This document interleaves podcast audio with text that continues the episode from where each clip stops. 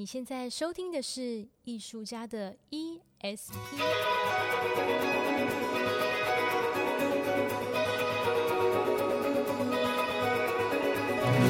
艺术家的 ESP，发现你的超感应能力。在这个节目当中，我们将邀请艺术家跟你一起聊聊天，聊他们的生活观察、人生体验，聊他们的工作管理和创作灵感，让艺术与生活不再有距离。哎。艺术家到底在想什么啊？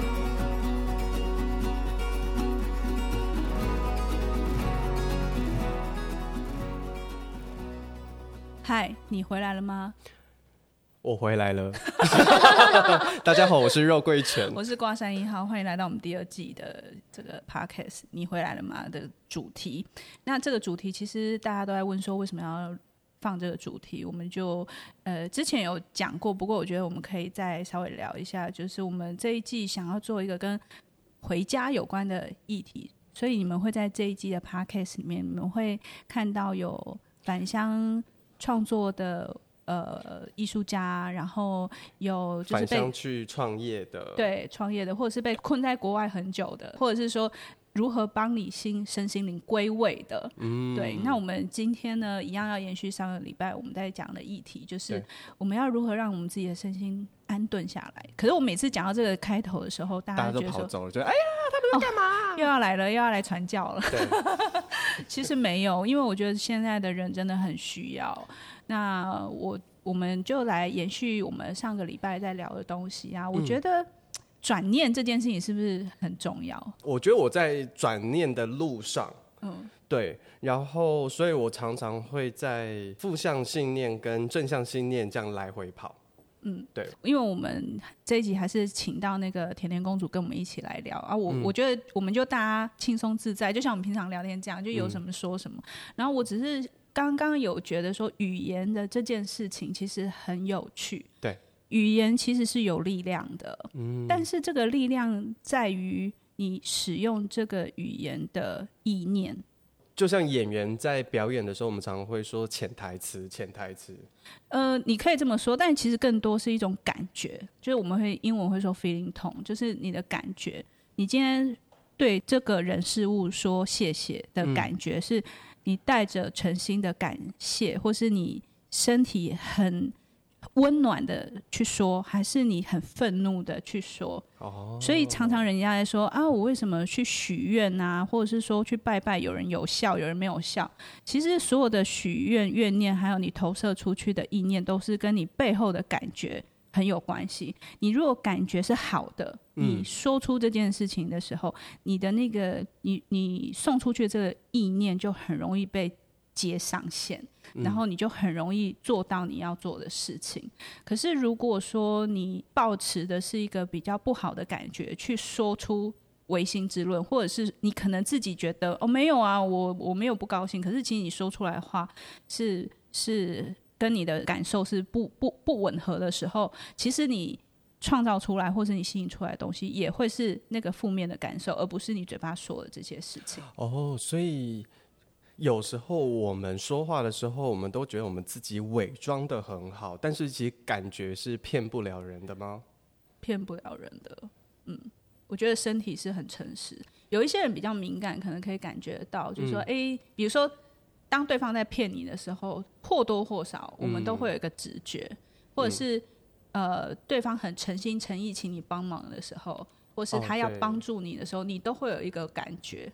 对，那我觉得感觉就有一些人会说，感觉不一定是管用的，所以我觉得这边好像还可以再理清一下，就是感觉跟直觉这两件事情并不一定是一样。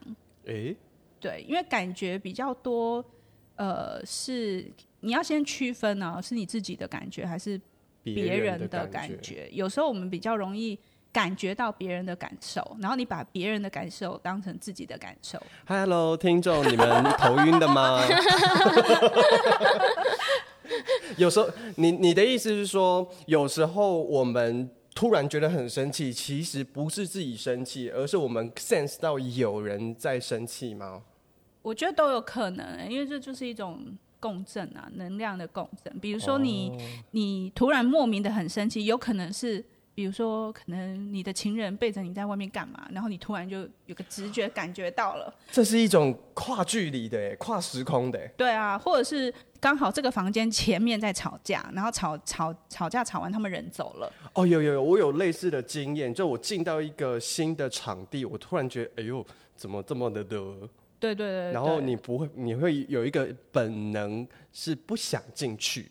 嗯，诶，我举一个可能大家比较能够理解的例子，就是如果说呃，你有很喜欢的上师，或者是老师，或者是比如说宗教领袖，好，假设是这样，嗯，那你觉得你待在他旁边，有一种就是如沐春风，或是觉得心情安安静，可是你又不想说话，就是你觉得待在那旁那个人旁边，你好像不用开口，你都有感觉到被很好的那种感受或者呃能量充满，嗯。应该或多或少有这个经验嘛？有，或者是说你走到大自然教堂，对对对对对，或者是你到大自然去海边，然后有那种好的能量，唰，对对对对对，唰，就是那类似，我觉得类似就是这种感感受，被冲洗是这样说吗？对对对对对对，被洗刷，嗯，对。但是有时候靠近某一个朋友或者某一个人的时候，你会突然觉得很阿杂。嗯，对，但是那也是吃到人家的感受感觉。我觉得就是，其实刚刚挂山一号在分享的时候，我就听到，我就想到我的我的朋友跟我讲到一句话，说一本好书，他可能刷了第一刷刷了一千本，一千个读者看了这本书，就会有一千个版本的哈姆雷特。嗯，然后我觉得这个说法真是太传神了。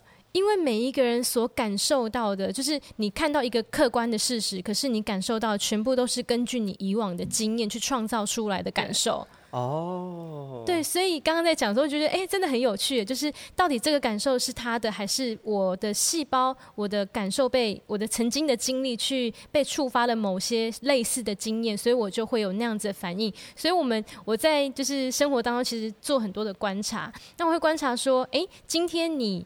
就是，例如说你生气了，那这件事情到底到底是你真的生气，还是因为你的大脑去触发了你曾经有过的相同经验，所以杏仁核去勾出来一个类似的，你上次遇到那件事，杏仁核，哎呦，那就是一个那个情绪。就是一个情绪中枢哦，大脑里面的杏仁核，对对对对对，不是阿门，不是真的杏仁。我跟你讲说什么什么杏仁？哎，突然间讲到蛮蛮那个大脑的结构的东西，所以我觉得就是蛮有趣的。就是有时候我们会觉得心灵成长是很很灵性东西，很虚无缥缈、很虚无缥缈的。可是其实它是非常的接地，也非常的科学。嗯嗯，对对，我觉得你刚回到你刚刚讲说那个。感受到自己的感受或别人感受，我觉得都有可能。就是他一一一则是他刚刚讲，就是你可能你过往的感受，他没有被处理掉，所以他就停留在身体的里面。身体有个有个，我们说我们有身体记忆嘛，对，就是在表演的时候，其实我们也常说有情绪记忆，或是用身体的记忆。对，那在呃对外来说，也有可能就是共感，就是共感的意思，就是说我比如说。你如果跟你的家人很靠近，那你的家人心情不好的时候，你也会感觉到，嗯，对，这也是一种共感。那当然我，我我我自己有时候会觉得，也有可能是真的，就是突然被雷打到，就是 就是一个就是 accident，就是真的就是有可能就是突如其来的，你根本真的不知道在这个。这个空间里面，或是突然的什么事情，你被 trigger，你被点燃，嗯，所以我觉得都有可能。可是重点是，当这件事情发生的时候，我要怎么样让自己回来，就是回到好的感觉？嗯，我觉得这才是这些功课的功夫。对，因为平常感受到这些感觉的时候，其实就会开始延续这些事情。然后像很多人都会去，我们会去找原因嘛。对。所以到最后，好像会变成说，哦，我今天遇到一件事情，然后它带给我不开心的感觉。然后我们可能会被教导说，为什么会觉得不开心呢？因啊，因为我小时候曾经遭遇过一件事，所以让我不开心。然后我们找到因跟果之后，就然后嘞。我跟你讲，这还不是，这还不是最最最那个，我我这我我现在我讲想不来我形容词，但是我觉得最极致的是另外一种，就是我现在会发生这种事情，就是我顶死人，我顶死人，我欠你。的，我紧啦，我都行啦，哇，这些人要行到当时啦，这台语真标准，挂三百你很开心，有有有，我常很常听到人家说，我这一辈子就是来修的。对，我把这个公告还给你，我欠他的啦，没有关系，我欠他，那看什么时候还完呢？哎、欸，不是，有些人还是不是这一辈子就还完，还是想说我这辈子还不了，我下辈子继续还呢？可是这样好累哦。我哎、欸，我小时候常在想想这些事情，因为我常常看电视剧或是听大人在讲话的时候，就是说什么上辈子欠的，上辈子欠。然后有一天，我真的我我忘了我问了谁，可是我记得我问了一个大人，我就说，那我欠了。啊！我这辈子要还上辈子啊！我这辈子我什么时候还？下辈子还吧，好可怜哦。等到我长大之后，开始比如开始使用信用卡的时候，我了解什么叫循环利息的道理的时候，我有一天我又突发奇想，我就又问了人家说。这就不就像信用卡利滚利一样？那我多衰啊！我就是越后世的人，我这不是越前面的，我全部都干我干我屁事哎、欸！因为人家都开拔拉票啊，我就，是是然后我就觉得这件事情不合逻辑。我只是很单纯觉得这逻辑就不对。我就觉得哪有什么事情都是跟前世有关，然后都是前面都欠的有关，然后就是祖宗十八代做的事情，然后跟我就是到底干我什么事情啊？他前面做的事情，我就。我连精子和卵子都不是哎、欸，就是我干我什么事呢？然后什么什么你你你的感情路不顺啊，你工作路不顺啊，就是跟你爸、跟你妈、跟你祖宗十八代都有关系。我就想说，哇靠，那你不要把我生出来啊！就我就会发现，我以前有这种，就是越想越愤怒，突然间感觉是那种受害者情节，我就必须要承受这样。对，我就觉得为什么？凭什么这样子？对，然后但是那时候就很。不 good，就是很反骨。我是因为这样子才开始开启，就去探索这些灵性的旅程。是因为我就觉得你说这话就是似是而非，就对我来说，我就是哦，大人以前就是大人这样讲，你就接受接受。可是你就慢慢会觉得不对，我觉得这这个不大对，我就怎么想就怎么不对。然后但是你又说不出那个不对的感觉是什么。嗯。然后所以我就开始去去看很多很多相关的书籍啊，或者甚至什么什么经书什么，我也会去翻一翻。然后，但是大家都以为说我是宗教狂，没有，没有，没有。其实我只是想要找出，就是它背后的那个真理吗？对，那个东西。那你最后有找到吗？我觉得很多的学问学说，其实最后都回过头来讲到一件事情，就是你当下此时此刻你做的改变，你所有事情就改变了。然后，当然有的人就会说，啊，你改变了，那你。你你你也没办法改变，比如说你什么事情已经发生，你没办法改变它。可是我觉得，你回到你自身，当你理解这个背后，就是你理解到你此时此刻你怎么帮你自己感受变好，这个感受变好，它会为你创造下一个好的感受，然后下一个好的感受又会再帮你吸引到更多好的感受。可是我们的。我们终其一生，我们在学习。如果说地球是一个补习班，或是一个一个道场，好了，嗯、假设是这样子，嗯、就是你终其一生在学习。你你你看，我们所有的不管是宗教、心灵课程，就我们所有的事情，所有的产业，都是在让我们变好这个路上。是吗？呃，那个那个呃，偷拐抢骗不算。我说所有的东西，嗯、比如说好，我说偷拐抢骗，应该说，我人有渴望往好的方向去的这个本离苦得乐吗？对啊。可是，可是有些人离苦得乐，他就会让自己觉得要往通通往快乐的道路，一定要有苦。可是这件事情是一个问号。有些人就因为我们就被教育，你看哦，耶稣是被定自愿受罪，然后钉在墙那个十字架上，然后悉达多佛陀、嗯、他也是好人家出身，然后他不要过那个日子，所以他就去受苦受难。嗯、然后那个西游记。唐三藏他们也是经历，就是七七四十九劫难。难道往好的方向一定要先通过痛苦吗？首先，在戏剧的原理里面，就是我们要一个好的高潮，就是要一个。你看所有的戏，你要有一个成功的案例，你就是一定要主角一定要经历过，你知道这些磨难。我突然间感觉到的是，就是有为什么大家会感觉到光明，是因为有黑暗的存在。嗯哼，就是一个对。比你才会知道它的甜美。如果他一直都生活在一个很甜美、很快乐的情况之下，他就不知道这个甜美是什么滋味了。是这样的感觉吗？对对，就是如果你全部都是你，你记得我们每次在演出的时候，我都说，如果你从头到尾都是很浪漫、很顺遂，观众不要看，观众就是要看你随。对，我们要喜欢看的是你怎么从谷底翻身。哦，对，所有的好的戏你都会看，它都一定有很大的冲突跟转折。对但是回过头来说，就是你刚刚讲这些受苦受难的这些精神象征，其实如果他们有经过这样子的东西，他没有办法唤起、唤醒、唤起你的同理，或是唤醒你的精神。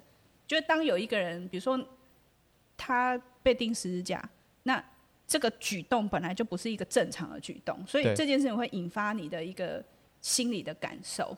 嗯，对。可是如果他今天可能没有发生这件事情，你不一定会意识到这件事。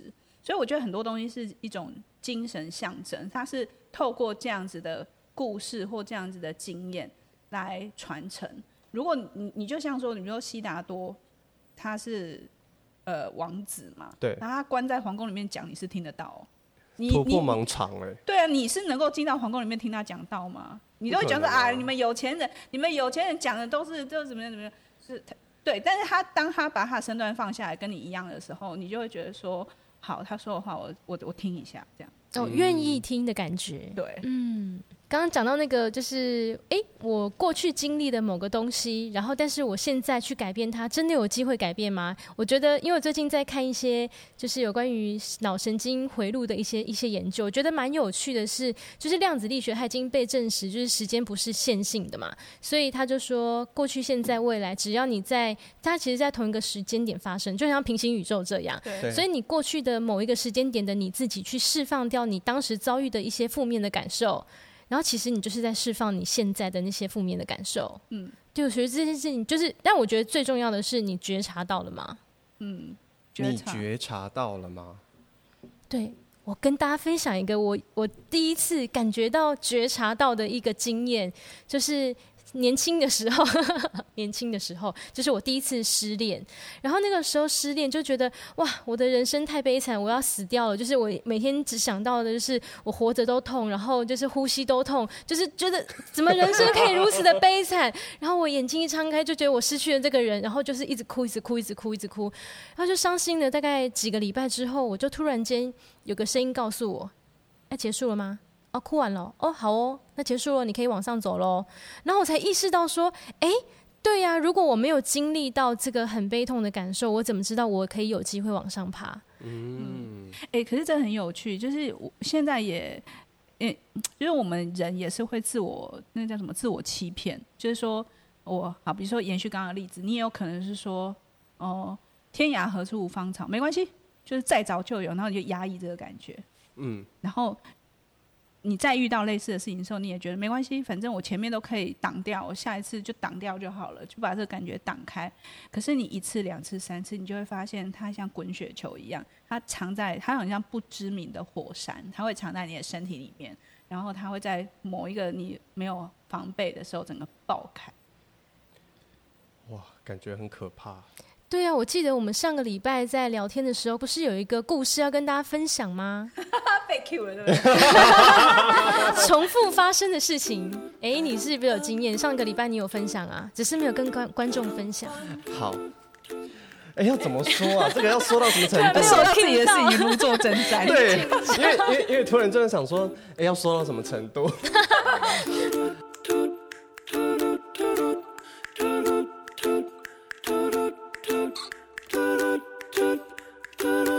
好，就是上个礼拜我发生了一些事情，就是有一些工作机会，然后那个工作机会让我在思考一件事情，就是我到底要不要转换跑道？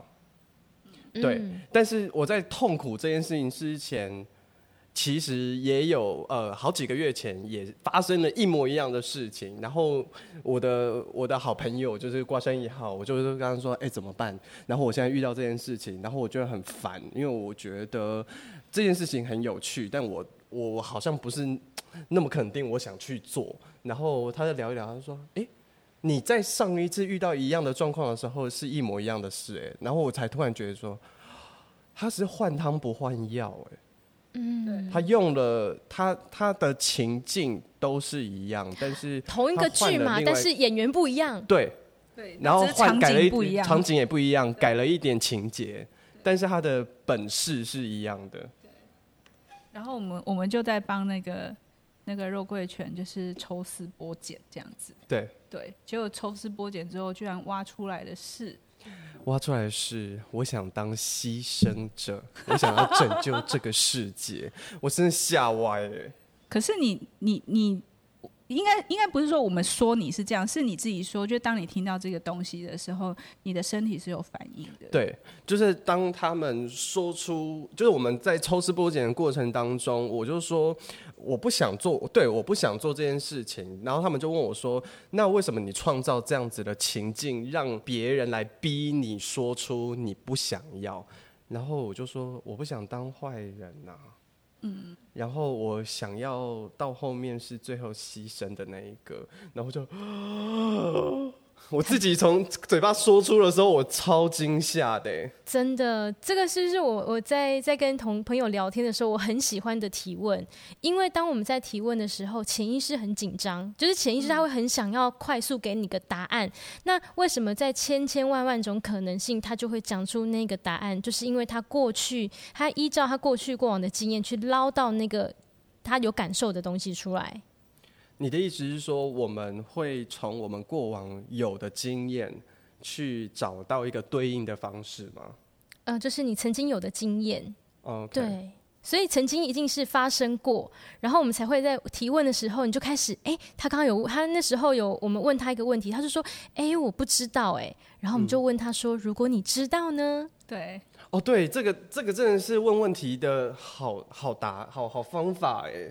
就是我以前，挂山一关山一号其实常常也会这样对我问，但是这个设定常常不被放在我自己的对话栏里。我会这样问我自己，可是我在工作的时候，就是其实我大部分会放在排练的时候，就问演员这个问题。嗯，其实头脑都很会解释，对，就是哦，因为什么什么原因，所以怎么怎么怎么样。可是观众要看的不是原因。对对，那回过头来就是我们自己在看自己的时候，比如说，哦，我觉得有一种熟悉的感觉不断的发生，不断的发生。那到底是呃，这个背后到底是什么？我举一个例子，比如说，好，如果别人要求你，然后你都常常没有办法 say no，你没有办法拒绝，所以你每一次都接受别人的要求，然后你做到。最后，然后你都不开心，嗯，那你可能每一次每一次都这样的时候，到有一天你真的不开心的时候，你可能就会去思考说为什么会不开心。哦，我现在想起来，我有个例子，但是好细节我有点不是很记得，不过我觉得可以分享。就是我记得有一年的，呃，那个叫跨年的时候，嗯，我印象很深刻，是我一个人倒在沙发上，然后看着那个 YouTube 上面在转播。跨年的那个烟火，嗯，然后同时之间，就是我的朋友在 Skype 上面，就大家就会丢讯息说，哎，新年快乐什么的啊，你最近怎么样啊，等等之类的。然后我那一段时间，我记得我好像心情，我觉得我心情不好，可是我已经忘记我为什么心情不好，反正我的感感感受很差。然后我就倒在床上，然后突然就有一个朋友，以前的同学，就跟我就丢讯息给我，然后我就我想起来，他告诉我说，他说。你呀、啊，他说我，他说你呀、啊，你就是，就是就是觉得，哎、欸，都表现出你很可以照顾自己的样子，好像你就是不把你真实的感觉说出来。其实你你有时候需要帮忙，你应该要说的。嗯，对，他那时候曾经跟我说过这样的话，然后所以我就想到这件事情，我就觉得说，哦，对我，哦，他而且他更直接，他说你就是好强，就是你心里有事都不说，你就好强。然后我那一天就终于鼓起勇气，我觉得好，那我就对他说，然后我就说我状况不好，然后我可能需要聊一聊或是什么的。结果我获得一个回应，那个回应就是你是谁？你是你是你是挂三一号哎，你可以的。然后就贴一个贴图，就拍拍肩的贴图，然后人就下线了。大家反而怕了，是不是？对。然后我那当下我整个火。火就上来了，你知道吗？那个火整个啪，那个燃烧上来。然后，但是我那当下有很多很复杂的感受。所以一来是我火点了上来，表示我突然觉得我清醒了。哦，肾上腺素，对，我就觉得我醒了。然后我觉得那个愤怒可以带领我到人生的下一个阶段。哦、对，可是那个当下，我就我就在想说，我就觉得嗯，三小啊，什么东西的。然后想说出来，我就想说。你鼓励我说我说了，然后你就跑掉了。然后那个时候，我我生活当中也有呃其他朋友说过类似的话，他就是他们很希望看到我感情脆弱的一面。对，就是比如说在，你是他们的神话，怎么可能有人没有感情脆弱的时候呢？对，所以当我决定我要说出来的时候，大家跑的一溜烟哦，全部都不见，对，都不见。然后我那时候我就会，我就很多很多很复杂的情绪，一个是说，我现在要说了，然后你们都跑掉了，那你们是你们是在玩弄我嘛？然后另外一个是，那你们这是什么意思？就是你们嘴巴就说说，那你说的话我还能信吗？就是类似这样子的的情绪就会跑上来，可是同时之间在会有另外一个感觉，就是我不要再把这件事情就是怪到别人身上。我觉得我要让自己就是拉把自己拉起来，所以我那时候开始。欸，但是这一个点是怎么产生的？就是我觉得是很纯然的，就是很火。那就是下定决心，有一点有一个让你下定决心的一个 moment。对，但是那个下定，我知道我那个下定决心已经不再是那种说好啊，咱咱们走着瞧，不是，嗯，而是我对朋友并不会有那种就是预预预先的批判。可是我那当下我的感觉就是我，我我我先不管他们了，我觉得我要先把自己。拉起来，嗯，那我其实在这之前我已经想尽办法在做这件事情，可是当我想要求助的时候，突然被打了一枪回来的时候，我那个时候不知道为什么有一个更大的反弹的动力，可能跟你刚刚讲，就是你跌落谷底的时候，就是有更大的反弹动力，跳起来之后，我就变得更强悍。我觉得那种强悍不是说呃要去出征，那种强悍是我一定有。方法只是我需要学习新的方法，嗯，等于是你带着自己长大这样。对，我印象很深刻，那个之后我的人际关系就做了一次新的洗牌。哦，这样听起来很不错。那个新的洗牌是，其实我那一次之后看着很多身边很多的人，我都会觉得，我那那个时候我就必须，我那时候就是因为没有现在想的这么的灵活，那时候我就觉得说你们这些虚情假意的人，嗯，对，然后我才看懂就是。当你需要我的时候，你往我这里来；当我需要你的时候，你人在哪？嗯，对。哎、欸，这个有点像是你好像把希望是放在别人的身上，而不是把这个力量掌握在自己的手上。嗯，因为我那时候呃，以前就是比较是照，本来就是很照顾别人、照顾别人的人，但是我不知道说这个东西，因为这个就是问我们家可能小时候也就是怎么讲呢，就是教养好。对，然后家里也就是习惯照顾别人，对对对对、嗯，所以这个就无形中会变成是自己的一个累赘跟包袱，就是你其实没有先把自己照顾好，没错。可是我也必须说，那时候还不知道说，原来我没有把自己照顾好，因为比如说我基本的吃喝拉撒睡我都可以照顾好，生存本能而已。对，可是你不知道，原来你的你的心是需要被照顾的。嗯，然后当所以你当你。你心受伤的时候，我能够找的竟然就有精神科医师，然后我没有身边没有任何一个人是可以可以聊的。然后我事后几年之后，曾经跟其中一个朋友聊到这件事情的时候，当然他们就会跟我说，就是因为你都把自己照顾得很好，所以当你有事的时候一定大事啊，我怕我承担不起。然后我就说，那你干嘛要跟我说？就是有有话对我说。他说啊，就说就是啊。那个场合就是要这样说啊，嗯，我、哦、觉得应该要做的事情，而不是发自内心好像想做，对对，受伤了，对，所以这些种种加总起来，对我来说就是很好的学习。就是当我以后我在面对别人很受伤的时候，我也会很诚实说，啊，不好意思，我最近自己顾不好啊你，你你加油，你保重啊，你有需要的话，比如这本书你可以看看，或是这个电话你可以打，但是呃，我现在我没办法。那你比较知道说哦，原来自己有自己没有办法的时候，然后也因为这样子，如果我说人际关系洗牌，所以那一那个阶段结束之后，我身边那当下所有人际关系全部断，几乎全断。哇，对，所以我我觉得那个汰换的过程是，如果你去想到说我要面对自己最深层的恐惧，然后你好像你会很害怕，所以你不想面对，那你倒不如去想说我可以。照顾我自己，把我自己过得更好。然后那个之后，我也开始就觉得，才开始知道哦，原来照顾自己是还要连心情都要照顾的，心最重要啊。对，可是以前不知道啊，嗯、对对不对？就是家里的。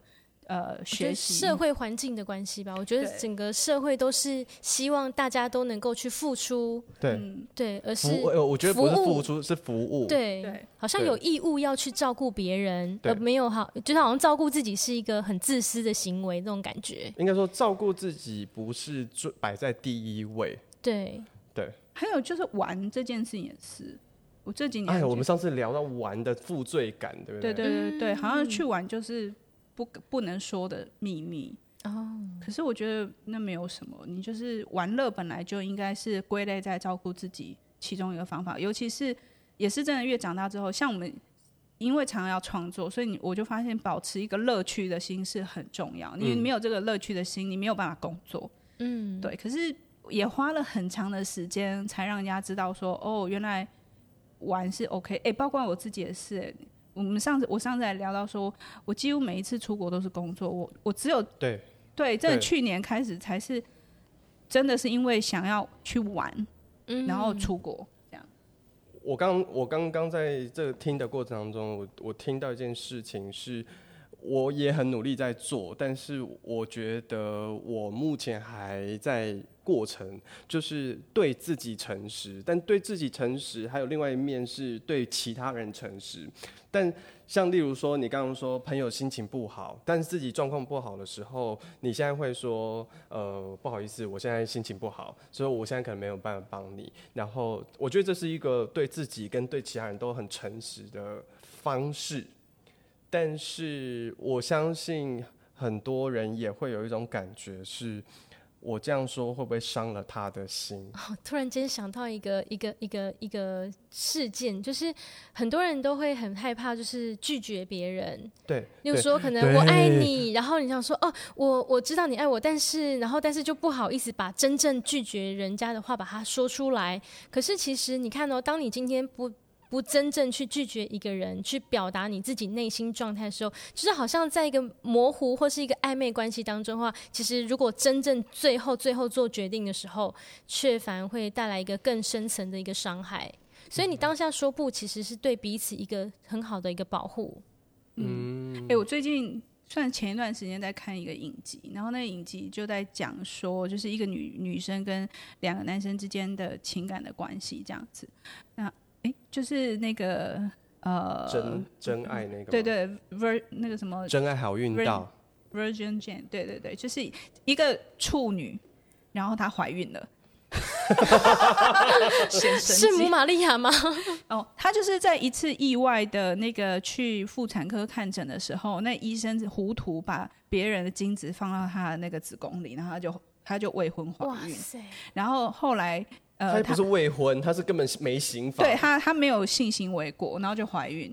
然后她跟她的男朋友在一起两年，准备要订婚了。就然后她此时又怀孕，然后她怀的居然是五年前曾经有过，就是呃，就是短暂的露水姻缘的一个男生。哦。然后那个男生是有钱人，就是一个一个饭店大亨的儿子。那最后就女这个女生就卡在这两人中间。然后我就在想说。呃，我我从里面看到一件事情，就是当他在感情里面不是很确定，比如说我对原本的男朋友，我们俩感情都很顺很顺啊，可是我不知道为什么我的心对对了这个这个男这个饭店业的这个男生我有感觉，是不是因为我有了他小孩的关系，还是怎么样？那我觉得一般的人一定会选择就是先。不说，然后先看情势怎么发展。对，但是在这个影集里面，他们不知道为什么，他们所有关系都明白的讲出来。所以，比如说，她她也跟她男朋友说，我现在对这个人有感觉，然后她也去跟这个男生说，我现在对你有感觉。可是我跟我男朋友怎么样？就是他所有的过程，他都是这样子处理。然后这样，往往他就在他就在这两个男生中间，往往反反，往往反反。所以，就是两个男生也被他弄的，就是也是很，很七七荤八素这样。对，可是男生自己也有也会有。呃，觉得说我到底我现在对你有感觉，然后感感觉变淡了等等，然后他们就把这些事情都公开，就都都会跟对方诚实。那只是现在这件事情有三个人，所以他们三方就都知道彼此的感受。嗯嗯、那我就在这里面，我就突然看到一件事情，因为当你诚实讲，比如说他今天跟 A 说，我昨天晚上我亲了 B，然后 A 就会很生气，对，可是。他可以做选择，就是我若不说，那他不会知道，我这两个关系都可以继续维持。可是他却选择他说出来，而且他一说出来之后，就是两边对他的感觉都是会会有变化。然后我好像就隐隐约约你会看到，就你刚刚讲的就是你要让自己到谷底，这件事情会自然会有一个反弹的动力。就是这些，当你说出来的时候，他有情绪，可是，在那个情绪过后，他们获得一个更。真诚的互动，然后那个互动好像无形中会把人跟人之间的关系带到更好的地方。嗯，对。可是我觉得我们的环境很多时候就是啊，这这卖供，这不要说。对。或是这有一些不想当坏人。对。嗯。肉桂犬。我超不想当坏人的。对，所以你看，如果当一个人不想当坏人，他或者是他不想要真实表达自己的时候，其实我们的灵魂他也会觉得很不舒服啊。为什么我不想要做，你却要强迫我做？嗯，所以这个就是会很像一个无限循环，一个无限回圈，就一直让自己困在那个量子纠缠当中，就一直发生，一直发生，一直发生。然后我最近就看了就是两个书签，我觉得很很有道理。他的那个书签就是说，有些人会觉得就是石头。头，它是我们的绊脚石。可是，你如果一直把那个石头或是那个困境当成是你的绊脚石的话，那那就会羁绊你一辈子。嗯。可是，如果他把你把它当成它是你要攀登另外一个高峰的一个垫脚石，那就是另外一个选择了。对，然后。还有另外一个，我自己也觉得很很感动，就是下定决心让自己幸福。诶，我看到这句话的时候，我觉得很很冲击我，因为大家都会让自己困在一个困境里面，但是当你要突破的时候，是不是真的是一个下定决心的一个想法而已？嗯，对。可是很多人都会说，像我常常也会觉得说，好，我要下定决心做改变，我要下定决心怎么样，但是很容易。会回到原点，或很容易就放弃了。这不就回到我们最开始说，就是你到底说说而已，还是你真的，真的要改？你真的，你的身，你的感觉，就是我感觉到了，我一定要，比如我一定要戒烟了，或是我一定要改变了。嗯，就是如果你感觉到这个感觉的话，其实。不需要任何形式。这个回到我们最源头讲，哎，我们好像在聊天的时候讲到，就是算命或拜拜这件事。对，其实它也是一样的道理。哎，其实不是说这个算命的很灵，或者是好像是神明听到你的声音而已，而是你因为你自己下定了这个决心，你的这个决心，让你不管是你去算命，或是你拜拜，然后对方给了你更大的情感上的 support. 支持。所以你决定踏上这条路，比如说你真的想要祈求一件事情，那是你因为你整个都下定了决心，你想要改变你的生活，是因为你下定决心，不是说你你做了多少努力，是不是？对，因为我有时候会觉得，就是去不不会去给这一改啊呢？有有一些人就是会花钱一直不断去祭改啊，或者是或者是好像我做什么法事。哎，如果有那么好的事情，那就全部就是发包给那个他们整个工程去做就好了。就感、哦、我有一年，那个、我有一年真的去这盖过，啊、然后然后这盖的那个过程，整个祭典结束之后，那个道士其实我觉得他讲了一个蛮好的话，他说：“好，今天的这盖所有的仪式都已经完成了，但请你们记住。”成事就是什么？城市在人，嗯，就是你们要不要改变，还是你们的事情。是这些这个讯息，我们已经传递上去了，但是你要决定改变才会有效。嗯，对。然后我想说，我我以为去庙里做这盖的时候，就是他们做完这个法事，你就可以交给他们了。可是其实他们的道士是有告诉你这件事的哦。嗯，对，就是我觉得修行还是要看个人。就是你今天的修行，你你到底是透过日常生活在修炼自己，嗯，还是你在职场上修炼自己？那有一些人他会透过就是静心冥想或者是诵经，嗯，我觉得那个都只是一种帮自己呃归位的一个方法，但不是因为说你念了几百遍，而是说你在这个执行这件事情的过程当中，你累积的那个力量，这个愿愿。那个什么愿力，对对对，去带动你自己，自己对对，带动你自己去对焦这个这个频道，这样。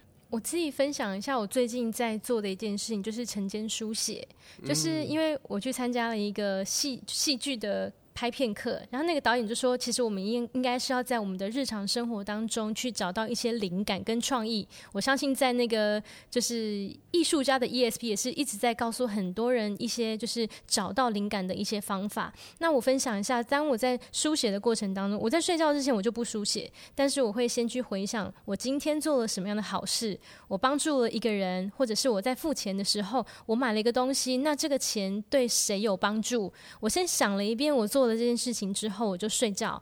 那你知道带着甜甜的那个很感恩的力量去睡觉，那是一个会很舒服的、好好的睡着的。嗯、那隔天起床之后，在半梦半醒之间，就是你还没有去刷牙、还没有喝水、什么都没做的时候，你就先赶快坐起来，然后让你的眼睛就 还没完全打开，你就赶快把那个书赶快拿起来开始写。哎、欸，你就会发现说，当你在书写的时候，前几天哦，就是会倒垃圾。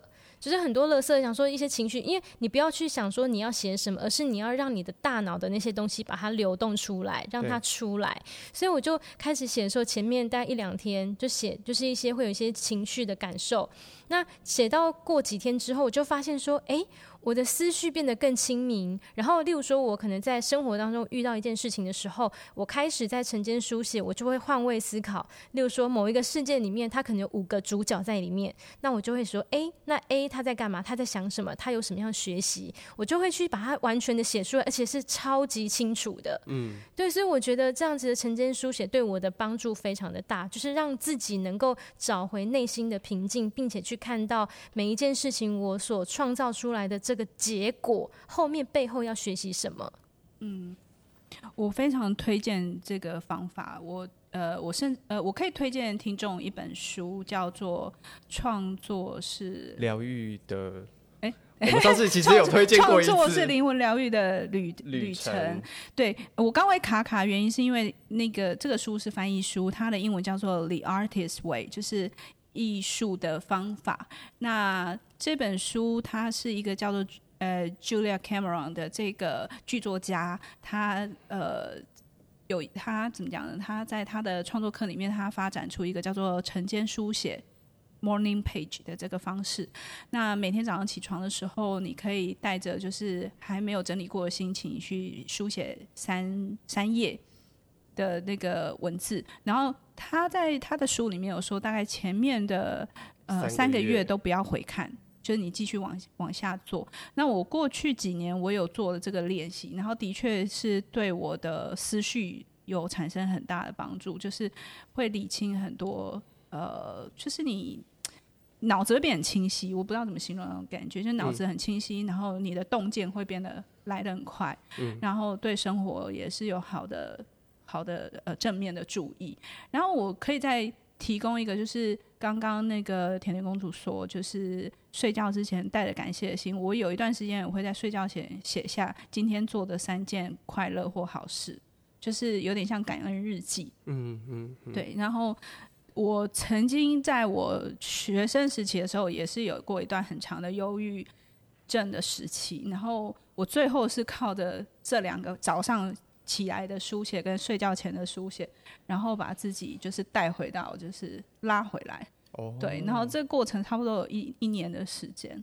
对，然后那个医生，但是你非常的有毅力耶，因为你很想要让自己好，而且我很不喜欢那种就是，呃，就大家都会说啊，你们艺术家可能就是抽烟喝酒啊，什么嗑药，可是其实没有，我们其实是可以很健康的，只是因为我们的确。比较敏锐，嗯，然后这个敏锐是我们的天赋，对，但是有时候也你必须要知道怎么保护它。